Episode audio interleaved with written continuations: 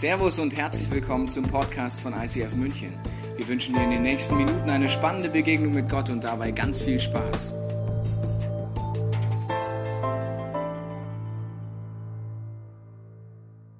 Jesus, was wäre, wenn das wirklich wahr wäre? Und was wäre, wenn nur die Hälfte dieser Aussagen, die wir gerade gehört haben, wahr wären? Dann wäre das doch schon wert, sich mit diesem Jesus ein bisschen zu beschäftigen und zu gucken, was hat der mit meinem Leben zu tun und wie kann der in mein Leben auch eingreifen. Ich glaube, dass alles davon wahr ist, aber das ist eine Reise, wo wir das entdecken können und gucken, was heißt das auch wirklich konkret in unserem Leben. Weil Jesus ist nicht irgendwo der Herr von irgendwas, sondern er ist ja konkret hier und kann einen Unterschied machen und dich freisetzen in deinem und in meinem Leben. Deswegen super, dass du da bist, super, dass ihr da seid, überall hier und am Podcast oder überall, wo ihr uns zuguckt, weil es einfach, es gibt nichts Besseres, als diesen Jesus besser kennenzulernen, weil der sagt, ich bin gekommen, um dich frei zu machen. Jesus sagt, ich bin gekommen, um dich und mich frei zu machen, in die Freiheit zu führen. Deswegen in dieser Hashtag Jesus-Serie gucken wir uns an, wie Jesus uns frei machen kann. Heute besonders von frei von Schuld und von, von Bindungen frei machen kann. Und die Frage ist, erlebst du das oder wie erlebst du das? Diesen Jesus als einen, der dich, der dich frei macht. Weil es ist ja abgefahren, einen Gott zu haben, der sagt, ich komme, um dich frei zu machen. Und wenn du an Christen denkst, oder ans Christsein, an die, an die Religion, das Christentum, an, an Kirche, an, an, an, Menschen, die du vielleicht kennst, die mit Gott unterwegs sind, dann ist die Frage, fällt dir dann das Wort Freiheit als erstes ein? Oder fällt dir vielleicht irgendwas anderes ein? Oder wenn du wirklich an Gott selber denkst, an diesen Jesus denkst und es nicht ist dass es Freiheit ist, was dir einfällt, dann ist es einfach super, dass du hier bist, weil wir einfach heute nochmal angucken, was sagt denn Jesus selber von sich? Und ist Jesus einer, der uns freisetzt oder ist es einer, der uns einengen will, der uns irgendwie Dinge wegnehmen will oder ist einer, der quasi uns liebt, es liebt, uns zu beschenken und in die Freiheit zu führen? Jesus sagt, er will uns in die Freiheit führen und ich weiß nicht, wie deine oder meine Realität aussieht. Ich habe diese Freiheit erlebt und trotzdem merke ich, dass ich immer noch in verschiedenen Punkten wieder gefangen bin oder anfange Gott zu misstrauen und wie immer wieder neu entdecken darf, was es bedeutet, dass Gott, dass Jesus dich und mich in die Freiheit führen will. Und wir gucken in dieser Serie die letzten 24 Stunden vom Leben von Jesus an. Und es gibt ja vier Bücher in der Bibel, die über das Leben von Jesus schreiben. Die Evangelien werden die genannt. Und es ist, man kann, Theologen sagen immer, die Evangelien sind so quasi die Beschreibung von Leben von Jesus, aber eigentlich ist es, eine, ist es die Passionsgeschichte, also die letzten 24 Stunden von Jesus mit einer mehr oder weniger langen Einleitung. Ja, manche haben eine kurze Einleitung, manche haben eine lange Einleitung. Das, was am Ende verdichtet sich das Ganze und am Ende erklärt Jesus uns am allerbesten und am intensivsten und sehen wir am Kreuz, was der Grund ist dafür, dass Jesus gekommen ist und wie das funktionieren und aussehen kann mit dieser Freiheit. Und deswegen stehe ich hier in der Überzeugung und kann sagen, Jesus ist wirklich der Grund für alles. Jesus ist die Antwort auf alle Fragen.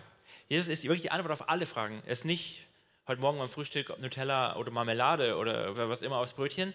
Aber für alle, alle Sehnsüchte, die wir in unserem Herzen haben, alle Wünsche, die wir in unserem Herzen haben, ist Jesus die Antwort. Und das Spannende daran ist, es ist super einfach, wenn es nur eine Antwort gibt. Also macht das Predigen auch leicht. Egal, was deine Frage ist, Jesus, ja, dann bin ich schon fertig und wir können weiter singen. Ja, das macht es macht irgendwie einfach, aber gleichzeitig ist es auch super komplex und kompliziert, weil die Frage ist, was heißt das denn konkret? Wie erlebe ich das denn praktisch, dass Jesus wirklich die Antwort auf deine Frage ist, die du vielleicht gerade hast, auf deine Not, auf dein Problem, auf deine Bindung, auf was immer du gerade hast? Wie ist denn Jesus da jetzt die Antwort? Und es ist ein bisschen so wie, wie in der Sonntagsschule, wie das früher hieß, als ich klein war. Das heißt ja ICF Kids, das ist nicht besser. Ja, da ist ja auch quasi auch Jesus meistens die Antwort. Und dann fragt die Sonntagsschultante, so hieß die bei mir, ich weiß nicht, ob das ein guter Name ist, aber so hieß die halt, Tante Maria, muss ich die immer nennen. Und die, ähm, wenn die dann so eine, so eine, Frage stellt und dann sagt, sie, so liebe Kinder, wisst ihr, was das ist? Und dann beschreibt sie so, also irgendwie, das, es lebt im Wald, es hat ein rotes Fell, es klettert gerne auf Bäume und isst Nüsse. Und du als Kind sitzt da und denkst, klingt wie ein Eichhörnchen, aber die Antwort muss Jesus sein, weil ich bin ja in der Sonntagsschule. Ja? Und dann sagst du Jesus, aber nein, es ist ein Eichhörnchen. Ist die Frage, was ist das denn, die Antwort? Dass, dass Jesus irgendwie, irgendwie alles ist und nicht Eichhörnchen oder nicht, was immer deine Bedürfnisse sind oder was du, was wir gerade sonst zu sehen. Und das wollen wir uns heute angucken, weil Jesus, wie gesagt, gekommen ist, um zu sagen, ich möchte dich retten und dich in die Freiheit führen. Und wenn immer irgendwas in unserem Leben ist, was noch nicht frei ist, dann ist Jesus da die Antwort drauf. Und wir wollen entdecken, wie das für dich und für mich aussehen kann. Weil wir alle haben eine Sehnsucht in uns. Und es gibt viele Theorien, was die Sehnsüchte sind und Psychologen und wer immer das versucht zu beschreiben, was unsere Grundsehnsüchte sind und so. Aber viele sagen so, die, die Hauptsehnsucht oder viele unserer Sehnsüchte haben als Wurzel die Sehnsucht nach Freiheit. Und es ist ein Riesenmotiv für jeden von uns persönlich, für ganze Völker, für Länder. Auch in unserem Land war Freiheit super wichtig bei der Vereinigung und es gibt ganze Lieder darüber. Und Freiheit ist ein Riesenmotiv Bedürfnis in uns, gerade in diesen Zeiten, wo wir leben, so selbstbestimmt leben und autonom sein und frei sein, ist super wichtig. Aber was ist das? Und wie geht das? Und wie ist Jesus da die Antwort, wenn er sagt, ich bin der, der euch wirklich frei macht? Und unser Problem, wenn wir die Bibel angucken, ist eben nicht, dass wir Freiheit suchen. Das ist Gottes Idee. Gott ist ein Gott der Freiheit, schon immer. Er will uns schon immer in Freiheit führen. Das geht schon auf den ersten Seiten der Bibel los. Ja, wenn du guckst, wie, wie Gott angefangen hat, die Welt zu machen und uns Menschen zu machen, dann wird es da beschrieben, der Garten Eden, also das Paradies, wunderschön. Fülle, Großzügigkeit, alles toll. Und Gott hat sich entschieden, uns Freiheit zu geben, dass wir uns sogar gegen ihn entscheiden können, schon in diesem Garten. Und Adam und Eva haben das gemacht und bis heute haben wir den Salat. Ja, danke ja, für euren Scheiß. Ja. Freiheit. Das heißt, in der Freiheit steckt die Entscheidung drin, du kannst dich gegen Gott entscheiden, du kannst dich für Gutes entscheiden, du kannst dich für Schlechtes entscheiden. Das ist Gottes tiefstes Wesen. Und dann die ganze Geschichte der Bibel, im ersten Teil, im zweiten Teil der Bibel, überall lesen wir, dass Gottes Sehnsucht ist, uns frei zu machen. Und das ist ein Motiv, was sich durchzieht. Am stärksten dann im sogenannten Exodus, in dem Auszug aus Ägypten, wo Gott sagt, ihr seid mein Volk und ihr seid gefangen und ihr seid in Sklaverei. Und die Israeliten, die waren in Sklaverei. Nicht so bildlich gesprochen, wie wir vielleicht heute darüber reden, sondern wirklich, die waren Sklaven, die waren gefangen, die hatten keine Freiheit. Es gab keinen Morgen, wo die aufgewacht sind und gesagt haben, was mache ich denn heute? Weil es war klar, was sie machen. Ja? Arbeiten, schuften. Und wenn sie es nicht getan haben, wurden sie ausgepeitscht, wurden sie gefoltert, wurden sie umgebracht. Ihre Kinder wurden umgebracht. Sie haben gehungert. Sie, haben, sie, die waren Sklaven. Stelle vor, dass du keinen Morgen aufwachst und dich freust auf den Tag und sagst, oh, mal gucken, was heute so auf mich wartet. Oder du freust dich am Leben, du, die Sonne geht auf und denkst, yay, happy, ein neuer Tag beginnt. Kein Tag, weil du einfach immer in dieser, unter diesem Druck, in dieser Gefangenschaft lebst. Und Jesus hat das Schreien seines Volkes gehört und sagt, meine Sehnsucht ist, dass ihr frei werdet und ich befreie euch. Und dann hat er es ja getan. Die Geschichten kennt ihr vielleicht aus wo immer her, aus der Kirche oder der Sonntagsschule, so die Plagen und wie auch immer, let my people go. Und dann hat Gott sein Volk wirklich befreit. Aber weil er weiß, wie wir Menschen ticken, wie ich ticke, und vielleicht du auch, die Israeliten auf jeden Fall auch, weiß er, dass wir Menschen dazu neigen, die guten Dinge, die Gott tut, zu vergessen. Deswegen hat Gott die abgefahrene Idee, zu sagen, was machen Menschen gerne? Feiern. Was brauchen Menschen? Feiern. Deswegen feiert Feste, dass ihr euch daran erinnert, an das, was ich getan habe. Und dann ist es Gott selber, der Feste erfindet, der Party erfindet, damit wir uns daran erinnern, an das, was Gott gemacht hat. Und das Fest, was uns an diesen Auszug aus dieser Sklaverei aus Ägypten erinnert, ist das Passafest oder Pessachfest.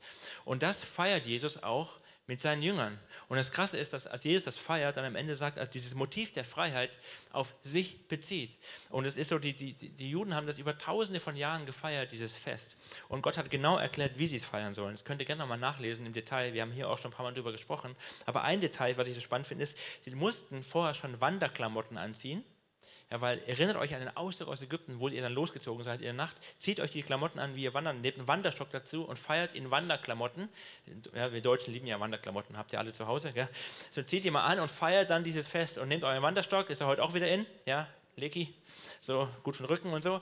Und dann nehmt die und dann feiert dieses Fest und dann lauter Sachen, die wir feiern und Jesus bezieht es alles auf sich. Und in diesen letzten 24 Stunden sagt er eben seinen Jüngern folgendes, dieser Text, den wir kennen als Abendmahlstext. Lass uns dir mal angucken unter dem Motiv, was Jesus da tut an Freiheit. Finden wir im Matthäus-Evangelium, im Markus-Evangelium in dem Fall beschrieben. Da sagt er, im weiteren Verlauf des Essens, also die feiern gerade dieses Fest, dieses Passafest, nahm Jesus das Brot wie man das immer macht, ja, um sich zu erinnern an gewisse Dinge, die Gott tut, dankte Gott dafür, brach es in Stücke und gab es den Jüngern mit den Worten, bis jetzt alles normal, nehmt, das ist mein Leib. Und sagt damit, alles, woran wir uns erinnern, was Gott getan hat, ich bin das. Ich bin die wahre Freiheit. Und dann nahm er einen Becher mit Wein, sprach ein Dankgebet, gab ihn den Jüngern, sie tranken alle daraus. Und dann sagte er zu ihnen, das ist mein Blut, das Blut des Bundes, das für viele vergossen wird. Und er sagt schon, was ein paar Tage später passiert am Kreuz. Ich sage euch, ich werde nicht mehr vom Saft der Reben trinken, bis zu dem Tag, an dem ich den neuen Wein trinken werde im Reich Gottes. Nachdem sie dann ein Loblied gesungen hatten, gingen sie hinaus an den Ölberg. Auch da sagt Jesus, ich bin dieser Bund, ich schließe diesen Bund mit euch, ich bin die Freiheit, ich bin die Antwort auf alle eure Sehnsüchte und Fragen, die ihr habt. Das ist Jesu, das ist Gottes Idee und sein Motiv schon immer. Und deswegen sagt Jesus frei sein. Was heißt denn frei sein in der Essenz? Frei sein heißt, ich bin frei, das zu tun, was Gott will. Ich bin frei, das zu tun, was Gott will, denn das führt mich zum Leben. Das ist Freiheit. Und wir suchen Freiheit immer woanders. Und wie gesagt, die Sehnsucht nach Freiheit ist nicht verkehrt. Die Frage ist, wo finden wir die Antwort? Und immer wenn wir woanders eine Antwort suchen als bei Gott selbst, wird es uns am Ende gefangen nehmen. Und davor will Gott uns schützen. Und in der Bibel gibt es da ein Wort für, was, was immer wieder auftaucht, was Mächte beschreibt, die uns etwas versprechen, was sie uns geben, die, etwas, die uns als versprechen, wie sie uns Glück geben, Erfolg, was auch immer, und die uns am Ende aber gefangen nehmen. Und das Wort dafür heißt Götze. Götze. Das ist das Wort, was wir in der Bibel finden für Mächte, von denen wir uns etwas erhoffen, denen wir etwas opfern, denen wir etwas bringen, damit sie uns etwas dafür geben. Ich habe euch mal so einen kleinen Götzen mitgebracht, wie der heute vielleicht aussieht, wenn du im China-Restaurant essen gehst, oder ich weiß gar nicht, ob es chinesisch ist, aber auch egal. Ja, auf jeden Fall, und wir, und wir im Jahr 2018, die wir aus Deutschland kommen oder in eine, andere Kultur, wo wir vielleicht nicht solche Sachen anbeten, wir denken, das Götzen, was haben wir denn mit Götzen zu tun? Da sehen wir lange drüber hinweg. Ja, Götzen ist nicht unser Cup of Tea, ist nicht unser Business und merken gar nicht, dass es vielleicht für uns auch an manchen Stellen Götzen gibt, Dinge, die uns etwas versprechen, dass sie uns geben und dann aber Macht über uns bekommen und uns letztlich versklaven. Und Paulus, einer der ersten Apostel, so direkt nach Tod, Auferstehung von Jesus, hat er eine krasse Begegnung mit Jesus, lebt Gott und ist seitdem unterwegs und gründet Kirchen und Gemeinden und erzählt Menschen von diesem wunderbaren Jesus und war vor allem in Europa unterwegs und in Asien und kommt dann einmal nach Athen und kommt dann nach Athen und sieht eine Stadt voller Götzen und beschreibt dann Folgendes. Während Paulus nun in Athen auf die beiden wartete, er hat kurze Pause gemacht und auf zwei Jungs gewartet, sah er sich in der Stadt um. In Athen oder wir vielleicht in unserer Stadt. Und empört und erschüttert stellte er fest, dass ihre Straßen von zahllosen Götterstatuen gesäumt waren. Und er begann mit den Leuten Gespräche zu führen. Das heißt, in dieser Stadt, in Athen, waren zahllose Götterstatuen und ich habe euch ein paar mitgebracht äh, oder mir aufgeschrieben, wie die heißen, weil ich die ver vergessen habe, wie die alle heißen. Also Parthena habe ich mir gemerkt, also die bekannteste.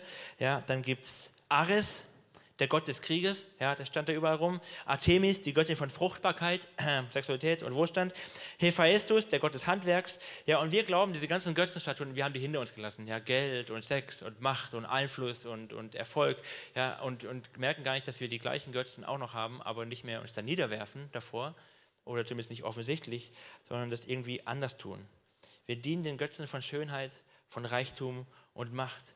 Und auch da habe ich ein paar Bilder mitgebracht. Eins so typisches, ich habe mal so den Münchner mal fotografiert heimlich, ja, wie das aussieht. Und auf diesem Bild, gibt es irgendetwas auf diesem Bild, wo du sagen würdest, das ist negativ? Oder das ist Sünde vielleicht? Oder das ist an sich ein Götze? Ich würde sagen, nein. Also gut, ich bin Schwabe, da würde ich sagen, andere Autos gefallen mir besser, aber ist okay. Es gibt Schlimmeres als BMW, auf jeden Fall. Ja, schicke Uhr habe ich auch an, kann ich auch schlecht was zu sagen. Ja, auch sonst sieht er ganz schön stylisch aus, der Typ. Also man, ich habe ihn heimlich fotografiert, man sieht nicht wie aus, ist ein gut aussehender junger Mann. Ja. Das, aber das Problem ist nicht, nichts an diesem Ding ist ein Problem. Aber Gott sagt, wenn dir die Dinge zu wichtig werden, wird dir zu einem Problem. Wenn dir es zu wichtig wird, welches Auto vor deiner Garage steht, fängt es an, dich zu versklaven. Du gibst mehr Geld aus, als du willst. Du hängst da dran und weh, da ist ein Kratzer drin und du merkst, es versaut dein Leben und es, es nimmt dich gefangen. Wenn es dir zu wichtig wird, wie du aussiehst, wenn es dir zu wichtig wird, was andere von dir denken, dann wird es dich versklaven. Bereich Schönheit, Sport, Bewegung, ich liebe Sport. Ja, das ist ein, wunderbar, aber wenn es dir zu wichtig wird oder die Motive sich verdrehen, warum du Sport machst und dir Schönheit wichtig ist, dann wird es dich gefangen nehmen und wird es dich versklaven. Ist Sport schlecht? Hat Gott was gegen Sport? Ist das irgendwie negativ? Nein, aber Gott möchte dich, dass du frei wirst oder frei bleibst und es dich nicht versklavt. Und wir dienen diesen Götzen von Schönheit, von Geld, von Reichtum, von Erfolg. Und wir haben genauso Tempel, wo wir anbeten und haben, haben Tempel, wo wir hingehen und, und Opfer darbringen. Nur heißen die halt nicht mehr Tempel, sondern die heißen, manchmal heißen es auch Tempel, Fußballtempel ja, oder Allianz Arena. Oder sie heißen Shopping Mall. Oder sie heißen Fitnessstudio. Oder sie heißen, sie haben viele Namen, Autohaus, wo, was auch immer weil wir uns Dinge erhoffen. Wir zahlen einen Preis.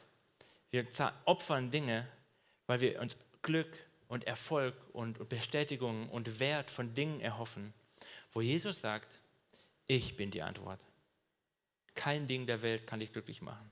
Sind die Dinge schlecht? Nein. Nichts von dem, was ich aufgezählt habe, ist negativ. Allianz Arena vielleicht, aber als Schwabe. VV, VfB. Okay. Ähm, Nichts von dem ist negativ. Aber wenn es den falschen Platz in unserem Herzen bekommt, dann spricht die Bibel davon, es wird zu einem Götzen und jeder Götze wird dich versklaven. Macht es Spaß? Am Anfang schon. Tut es gut? Ja, am Anfang schon. Aber es wird dich am Ende versklaven. Und Gott sagt, ich möchte dich frei machen. Ich möchte dich befreien von diesen Dingen, die dich gefangen nehmen. Von diesen Götzen. Das ist Gottes Idee, Gottes Power. Und das Krasse ist dass wir, dass der Teufel anfängt, uns, dich und mich und uns durcheinander zu bringen und die Dinge vermischt und die Dinge einredet. Das gönnst du dir, das hast du dir verdient, das tut dir gut und es tut auch kurz gut. Aber am Ende zieht es uns nach unten, weil es nicht uns die Antwort gibt, die wir uns erhoffen. Ich hatte diese Woche Urlaub zum Beispiel. Ich habe nichts Schlimmes gemacht, keine Panik. Aber ich hatte Urlaub ja, und habe die meiste Zeit, ich habe ein paar gute Sachen auch gemacht, ein paar Leute getroffen und mit Family und so, aber ich habe ein paar Tage ausgepennt. Ich hatte Freiheit, ich konnte machen, was ich wollte. Also, soweit das geht mit zwei Kindern und so. Aber ich konnte schon machen, was ich wollte. Ich habe ausgepennt, ich habe den Tag vergammelt, ich habe FIFA gezockt, ich habe keine Ahnung und ich bin abends ins Bett gegangen und ich war irgendwie genervt. Vielleicht ist es nur mein Problem, vielleicht kennst du das. Ja, ich war irgendwie, weil ich habe irgendwie nichts Sinnvolles gemacht und war irgendwie so, auch noch verloren bei FIFA, das ist auch blöd, aber ich war, ich war, ich war genervt und unangenehm.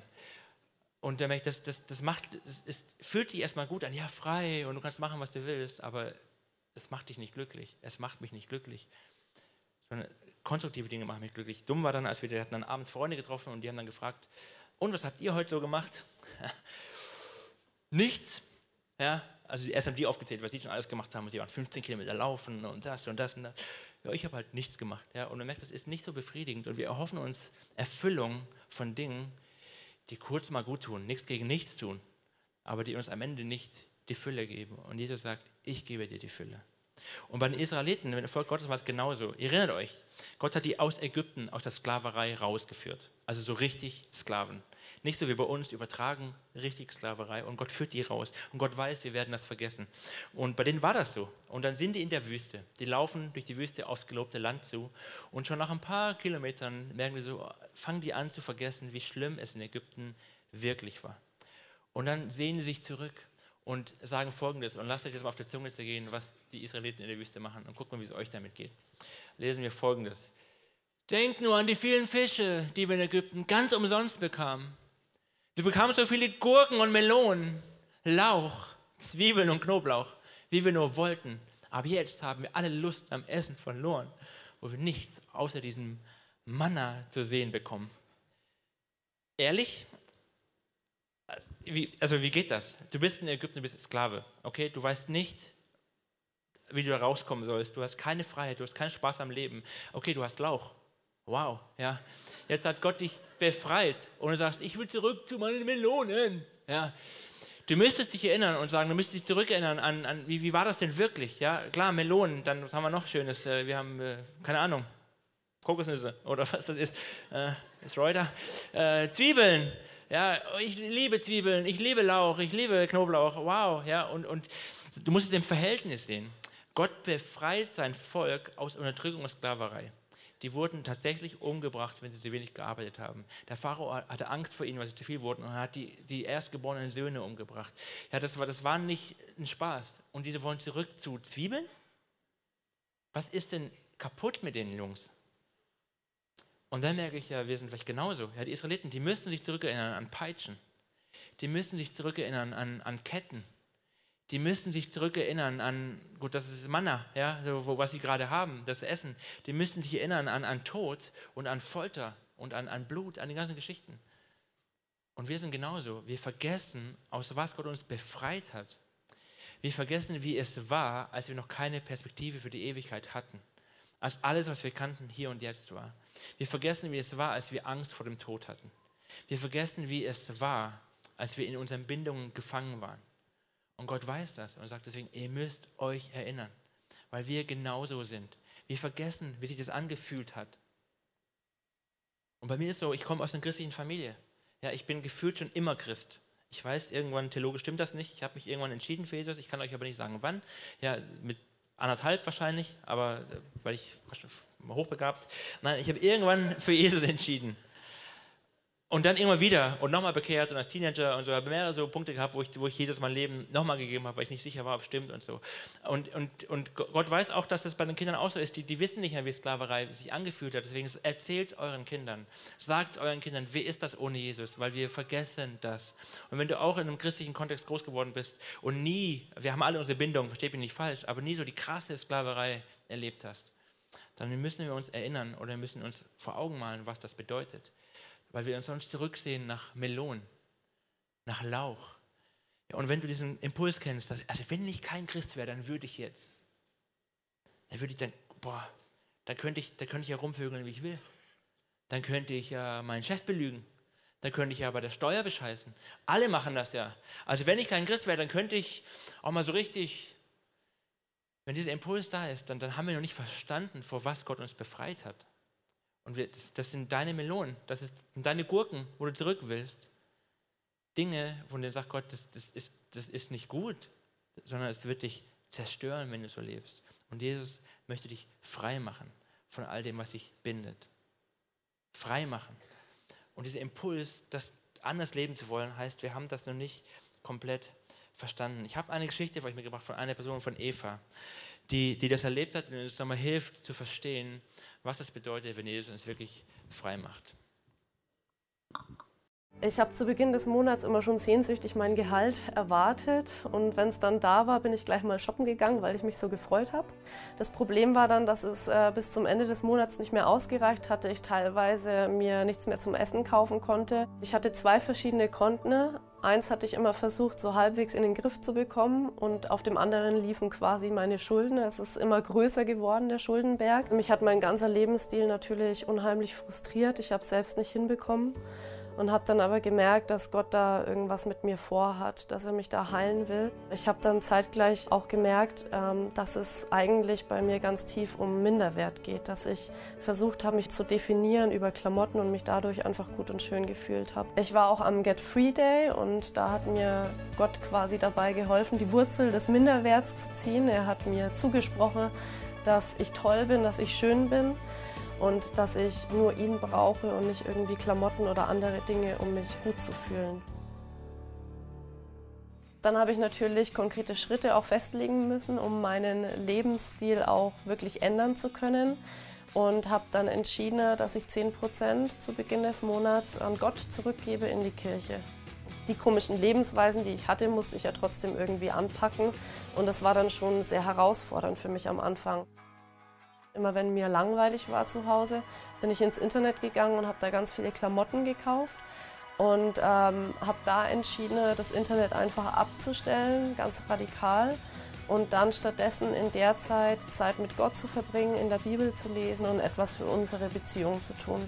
Ich bin ehrlich geworden, ich habe meiner Familie davon erzählt und habe darum gebeten, ob sie mir helfen, den Ausgleich zu schaffen, was sie gemacht haben. Ich wollte mir das Geld eigentlich leihen und zurückzahlen, aber Sie haben dann gesagt, nee, ähm, du kriegst es von uns geschenkt. Es hat dann schon drei, vier Monate in etwa gedauert, bis alles ähm, gut war und normal war. Und ich habe dann gemerkt, dass ich, trotz dass ich 10% zu Beginn des Monats abgebe, am Ende des Monats noch Geld hatte. Es ging dann in die Richtung, dass ich auch budgetieren in der Zeit gelernt habe und am Ende sogar mehr noch übrig hatte. Also es hat nicht mit den 10% aufgehört. Gott hat da einen ersten Schritt mit mir gemacht und einen Prozess angestoßen Und jetzt ist es mittlerweile so, dass ich es einfach liebe, Zeit zu schenken, kleine Geschenke zu machen, Liebe zu geben, Menschen zu ermutigen. Und das sind jetzt die Dinge, die mich erfüllen und nicht mehr das Shoppen. Ja, wow. Ich liebe solche Geschichten. Aber Gott ist volles Spielverderbe, oder? Shoppen. Erst mal ehrlich, hat Gott was gegen Shoppen? Alle Männer hoffen ja. Aber die Antwort ist nein. Gott hat nichts gegen Shoppen. Aber Gott hat etwas dagegen, wenn Shoppen dich gefangen nimmt oder die Kaufsucht irgendwann so groß wird. Und es fängt dann nicht beim ersten Mal schon so an, aber dass er dich anfängt, gefangen zu nehmen, weil du etwas davon erhoffst, dass es dir Wert gibt, den nur Jesus dir geben kann. Und so ist es bei all den guten Dingen, die Gott uns gibt. Jede gute Sache, die Gott uns gibt, kann uns gefangen nehmen, wenn sie den falschen Platz in unserem Herzen bekommt. Und Jesus sagt, die Sache an sich ist gut. Die Frage ist, welchen Platz sie hat und was du dir erhoffst. Und ich, Jesus, bin die Antwort. Nur ich kann dich glücklich machen. Das, das betrifft alles. Ja, ich habe ich hab eine wunderbare Ehefrau. Aber wenn ich meiner Frau den Platz gebe, der Jesus gehört, dann überfordere ich sie und mich und unsere Ehe wird, wird mühsam, weil ich denke, dass sie mich glücklich machen muss, aber Gott macht mich glücklich. Und wenn ich das weiß, dann macht sie mich auch wieder glücklich, weil dann, dann ist sie entspannt und hat nicht die Last auf ihre Schulter und ich erfahre nichts von ihr. Manche ist es so, die wollen, glauben, dass ihre Kinder sie glücklich machen oder eben ihre Besitz oder wenn ich mal das habe oder wenn ich mal das habe und wir merken, es wird immer uns am Ende verarschen und leer lassen und gefangen nehmen und versklaven, weil nur Jesus die Antwort ist. Gott ist kein Spielverderber, sondern Gott möchte uns in die Freiheit führen und er gönnt uns das Leben. Und er gönnt es uns so sehr, dass er sagt, ich werde sogar mein Leben geben, damit du Leben haben kannst. Ich werde meinen Körper hingeben, ich werde mein Blut vergießen, damit du Leben haben kannst, weil Gott es liebt, dir Leben zu schenken, dir Freiheit zu schenken. Das ist schon immer seine DNA. Von Anfang an, es zieht sich durch die ganze Bibel durch. Gott möchte, dass du frei bist. Und alles, was dich gefangen nimmt, will er rausschmeißen, mit dir gefangen nehmen und rausschmeißen vors Kreuz, weil am Kreuz ist die Freiheit. Und die Frage ist, ob wir das in unserem Herzen glauben und ob wir Gott genug vertrauen, ihm das zu geben, wo wir gerade unsere Sehnsucht reinhängen, dass er uns glücklich macht. Vielleicht fallen dir auch gerade Dinge ein, wo du dir denkst, das ist eigentlich das, wo ich merke, dass ich danach strebe, dafür kämpfe, weil ich eigentlich mir davon Glück erhoffe. Wahrscheinlich ist das eine gute Sache. Vielleicht ist es der Erfolg in deinem Beruf, vielleicht ist es ein Ziel, wie viel Geld du mal verdienen willst, vielleicht ist es ein Urlaub, vielleicht ist es ein Partner, was immer, es sind an sich keine schlechten Sachen. Aber wenn sie, du glaubst, dass die dich glücklich machen, werden sie dich versklaven. Du wirst unfrei. Du wirst gefangen. Und jeder sagt, ich mache dich glücklich und dann kannst du den Rest deines Lebens in richtigem Maß auch genießen. Aber dann gibt es auch einen Teufel, der sagt, aber die Melonen, aber der Lauch. Und dann stehen wir vor, wie so in unserem Leben, wie in so einem Gang, wie in Flur, wie so vor zwei Türen und schauen die Türen an und sehen, da ist Ägypten und Ägypten ist nicht gut. Sklaverei und Gefangenschaft wissen, wissen wir und da ist das gelobte Land. Da wollen wir eigentlich hin. Aber dann verdreht der Teufel das und wir merken es gar nicht so richtig. Auf einmal verschiebt sich und dann wissen wir nicht, wo war nochmal was, wir lesen nicht mehr genau und dann gucken wir nochmal genau hin und dann der Teufel will uns einreden, hör mal, hast du den Knoblauch vergessen? Der Lauch in Ägypten, Wahnsinn. Weißt du noch, wie das war, als du kein Christ warst? Und dann glitzert das und es blinkt und wir freuen uns und sagen, wow, da ist, da ist das Leben. Und dann, welcome to Egypt und wir gehen in die falsche Tür und merken erst, wenn wir drin sind, dass es uns gefangen nimmt und versklavt. Und die gute Nachricht ist, dass Gott uns immer wieder rausholt und sagt, wenn du falsche Entscheidungen getroffen hast in deinem Leben, wenn du merkst, du bist gefangen, wie Eva gerade erzählt hat, Gott hat immer einen Weg raus. Immer einen Weg raus, bei jedem einzelnen Thema. Und es nicht nur einmal oder zweimal oder zehnmal, unendlich. Und er lädt dich heute ein, wieder dich für Freiheit zu entscheiden und die Lüge, die der Teufel dir einredet, dass er dich frei macht und die Dinge, die du dir wünschst, dich frei machen, wieder rauszukicken und sagen, Jesus, du bist die Antwort. Zeig mir, wie das in meinem Leben aussehen kann. Das ist Gottes Sehnsucht für dich. Das ist Gottes Sehnsucht für, für dein Leben, für dein Herz, für uns als Kirche, aber auch für dich ganz persönlich, dass wir in die Freiheit kommen. Und die Freiheit ist am Kreuz passiert und die ist ein für alle Mal passiert. Die ist, die, Jesus muss nicht nochmal sterben, weil du wieder gesündigt hast, sondern es ist ein für alle Mal passiert. Und auch das lesen wir im, im zweiten Teil der Bibel, im Hebräerbrief, der uns das nochmal zusammenfasst, was so das Wunder ist von dem, was Jesus getan hat. Lesen wir das, lesen wir das so. Da sagt und was ihm den Weg ins Heiligtum öffnete, also da geht es um alle Menschen, war nicht das Blut von Böcken und Kälbern, was mich sehr freut mit meinem Nachnamen, ja, sondern es war sein eigenes Blut. Ein einziges Mal ist er hineingegangen und die Erlösung, die er bewirkt hat, gilt für immer und ewig. Das ist sein Versprechen an dich. Einmal ist er hineingegangen und es gilt für immer und ewig. Und es ist sein Blut, was er vergossen hat und es genügt. Und egal, was was für eine krasse Gefangenschaft das ist. Wie sehr du dich gerade schämst vielleicht für deine Schuld, wie sehr du dich schämst, du denkst, wie konnte ich so blöd sein, wie konnte ich, wie konnte ich mich darauf einlassen, wie, wie dumm war ich, äh, Lauch und Knoblauch ist gar nichts, bei mir ist es noch schlimmer. Ja, wie, egal wie schlimm das ist. Jesus liebt dich, Jesus sieht dich und sagt, ich habe die Antwort und ich kann und will dir raushelfen. In diesen Momenten der Gefangenschaft leuchtet die Freiheit von Jesus am stärksten. Und dann erinnere dich daran. Und wenn Gott dich frei gemacht hat und du aber merkst, ja, du hast eigentlich die, die Power davon, die Dimension davon vergessen, die ist irgendwie so, ja, stimmt, da war mal was. Aber jetzt ist Christian irgendwie mühsam geworden oder hat, ist irgendwie eine Routine geworden. Wie das Manna, das kommt einfach jeden Tag, kommt jeden Tag und es wird einfach, man wird irgendwie müde, weil man kennt das ja. Dann erinnere dich an das, wie, wie krass das ist, was Gott dir geschenkt hat und, und tritt in neue Dimensionen von Freiheit hinein dass die Woche, der Monat, der Rest deines Lebens anders aussieht, von wie dein, wie dein Leben quasi aussah in Gefangenschaft. Deswegen wollen wir uns heute auf zwei Aspekte von diesem Mahl, was Jesus mit seinen Jüngern feiert, konzentrieren. Zwei Aspekte, an die wir uns erinnern und wie wir das gleich auch persönlich feiern können und daran erinnern können, was Jesus für uns getan hat. Das eine, was wir im Abendmahl sehen, ist ein Blick zurück in die Vergangenheit. Ein Blick zurück in die Sklaverei, damit wir sehen, vor was Gott uns befreit hat. Und du kannst gleich das Abendmahl feiern und dich erinnern an das, Jesus, danke, dass du mich befreit hast. Davon, davon, davon, was immer dir einfällt. Wo immer du gebunden warst, wo du weißt, Gott hat dich wirklich rausgezogen. Ein Blick zurück, damit wir nicht vergessen, was Gott getan hat. Und das Zweite ist ein Blick nach vorne in die Zukunft. Weil Jesus sagte, ich werde diesen Wein nicht trinken, bis ihr eines Tages bei mir seid und wir gemeinsam feiern, Party machen. Es gibt eine Perspektive, eine Zukunft für dich. Es gibt eine Hoffnung für dich. Und es ist keine Vertröstung auf die Ewigkeit, sondern es ist eine reale Hoffnung auf die Ewigkeit. Und ich freue mich tierisch darauf, mit Jesus gemeinsam Party zu machen und zu feiern. Und wenn ich das tue, dann relativiert sich so manches an meinen Nöten und Bedrängnissen und Gefängnissen, in denen ich gerade hier drin bin, weil ich weiß, da geht's hin und eines Tages sieht es anders aus. Und auch das steckt im Abendmahl. Und du kannst dich erinnern an die Hoffnung, die Gott dir zugesprochen hat, an die Perspektive, was auf dich wartet. Welche Hoffnung auf dich wartet. Die Gegenwart, die Ewigkeit von und mit Jesus. Und deswegen können wir das jetzt tun. Du kannst es gleich Abendmahl feiern. Das Abendmahl ist aufgebaut dort an dieser Seite und auch dort an dieser Seite.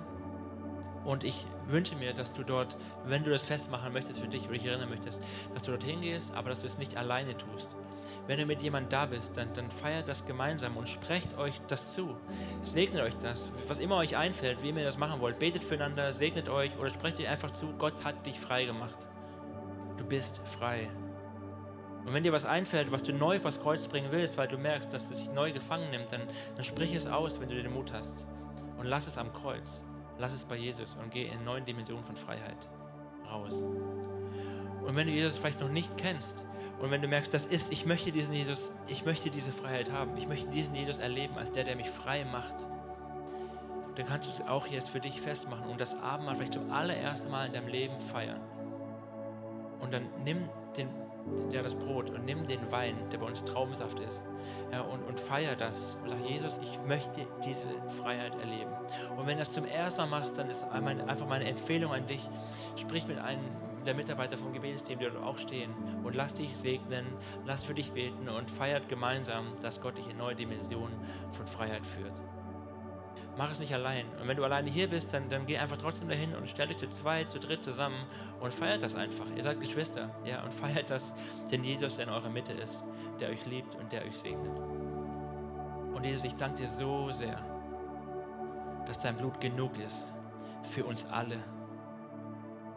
Dass keine Schuld zu groß ist, kein Gefängnis zu verschlossen, keine Sucht, keine Gefangenschaft, in der wir drin sind, für dich unlösbar wäre, sondern dass du das durchbrochen hast, dass du den Tod besiegt hast, dass du die Sklaverei besiegt hast und dass du jeden von uns in die Freiheit führen willst und kannst. Und ich bete, dass es jetzt passiert.